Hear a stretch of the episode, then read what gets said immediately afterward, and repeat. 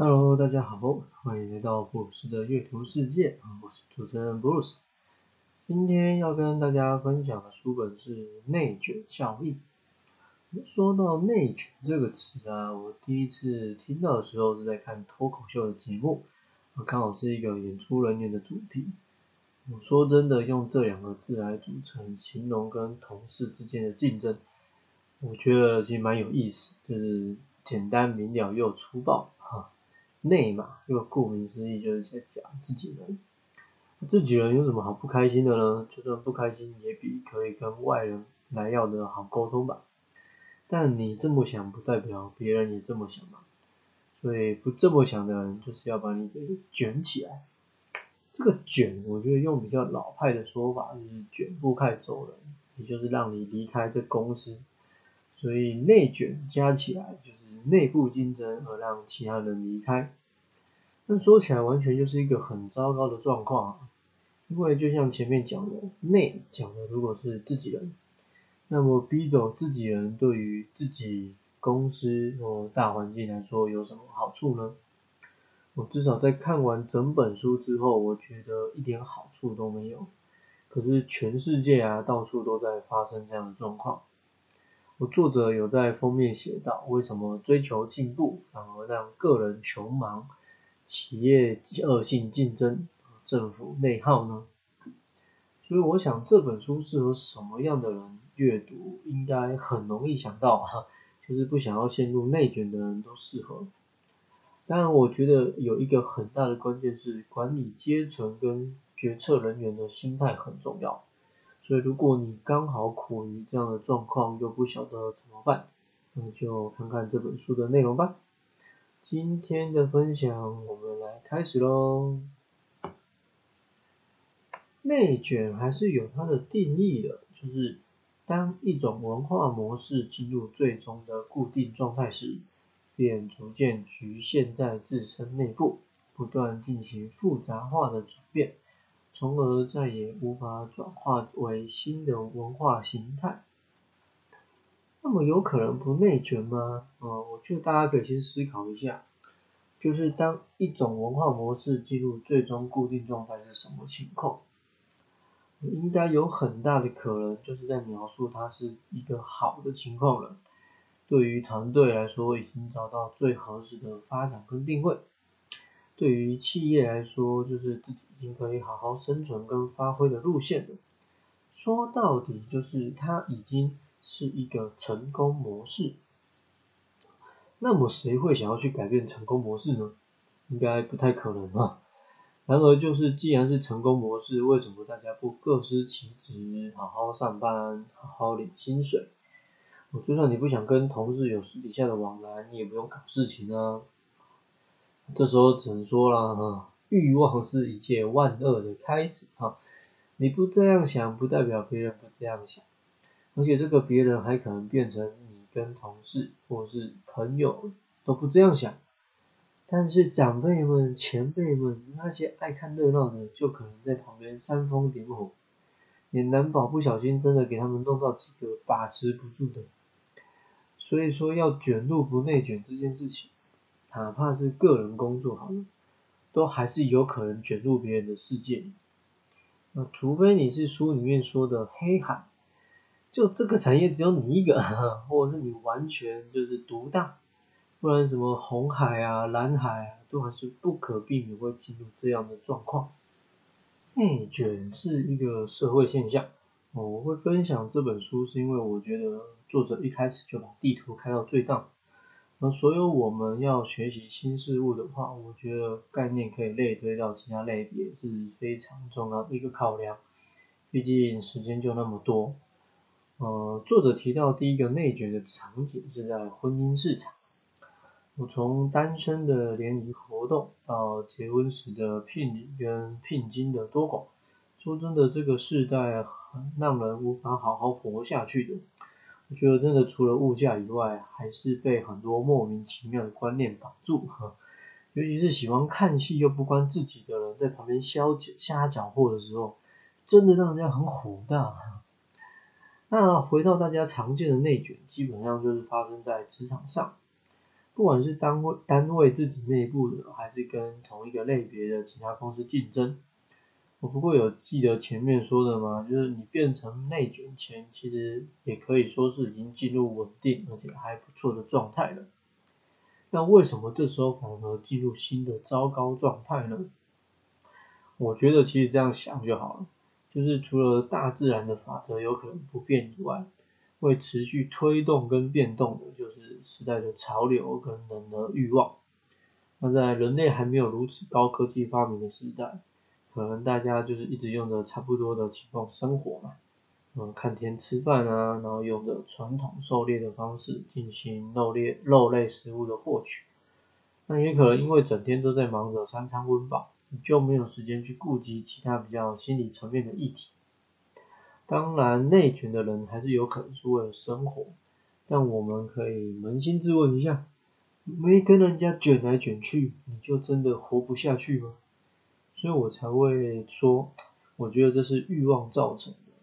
那人是不可能没有欲望的嘛，可是要有多少欲望，或是让欲望达到什么样的状态，嗯，这是自己可以选择的。作者用“过度焦虑”四个字来当做人们为什么会内卷的主因。老实说，我觉得还蛮搭上时事跟时代潮流的。因为我们通常会开始内卷，就是从学历开始嘛。你读了名校才有未来，嗯，你考进名校就意味着你在成功的路上。但事实上，我们都知道这已经是不完全正相关的事。这边就不举任何例子了，毕竟时代不同。以前成功人士或是一些世界知名人士的成功，都不是单纯努力奋斗就可以有好地位的，所以我觉得重心还是放在自己身上比较实在一点。那一直在讲内卷，其实也代表你是在从众，毕竟没有对手就不需要内卷。那么从众不好吗？嗯，有好有坏啊。只是如果你从众是要竞争，那一定是弊大于利就是了，因为这不是什么单纯的运动比赛，哦，跑步游泳你做什么，别人就说游泳要做什么，那看谁在符合规定下先到终点就结束。职场上嘛，说起来没有真正的终点，只有看谁先受不了或是够满足了去离开这个战场。从众意味着你的想法跟着大部分人的思维在走。也就是那么大家都想的差不多的话，谁可以留下呢？谁可以被老板跟市场看中呢？我觉得通常这已经跟能力没有什么太大的相关，所以不从众其实是很重要的一点。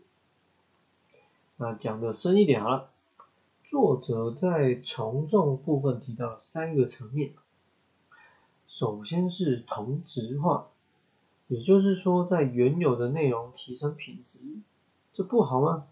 别人的客服十分钟可以解决问题，我的客服五分钟就解决问题，听起来对客户很好，但事情真的有差这五分钟吗？哦，也就是如果你把专注力放在这上面，意味着你没有办法把资源拿去提升新的东西。我觉得这是一个蛮值得思考的点，就是说以客人的角度，我当然希望问题可以快速有效解决。但这不代表我会一直买这家公司的产品啊，对吧？因为我真正需要的应该是产品，而不是好的售后服务。那第二个是同质化，也就是大家讲的内容听起来不一样，但其实概念上很像。也就是作者在书里面提到例子，现在很多人都会走复制甚至抄袭的路线。我，仿佛最后备注一下在哪边。看到就好，因为这样的成本是最低的，甚至演算法还可不可能不小心就把客群带过来。但其实这是很短视尽力的做法，甚至可以这样说：当你的内容被看到一次，我觉得就是增加一次的负面经验，因为大家就知道了嘛，你这个东西就是抄袭别人的，就是复制别人的，那听起来应该不是一个很好的消息。第三个是同质化。就是说，在价值观上做一些模仿，我觉得从这个角度来看，同质化会让人家觉得你是在抄袭原创，没什么意思跟意义的话，同质化其实会反而更加深人家对原创的印象。等于是说，如果我自己放在看到风格很像的产品，然后他们输出的话，我对于原有品牌的印象会提升。你想要跟风别人，结果是替别人打免费的广告，而且这还是你自己主动做的。我原本的公司可能什么事都不知道，你没有跟理谈合作签约，就直接省了成本，然后一大笔的宣传费，得到不错的宣传效果。讲了很多内卷的成因跟思维哦，那么要如何处理这件事呢？呃，作者提出了反内卷的做法，共有六点。不过呢，虽然说是方法，但还是从想法的调整开始做起。所以我的建议是你记得这六点的原则就好。至于要怎么做，还是要自己思考一下。当然，你还是可以参考作者举的例子啦。只是我们一直在谈创新嘛，对吧？所以，如果你第一步是选择参考别人怎么做的话，你再怎么改良跟精进，说到底还是会比较像前面说的同质化跟同质化。那我觉得要走真正的创新跟突破，就从同质化下手，应该是比较适合的路。首先是量造打量身打造生命啊，遵循自己内心意愿。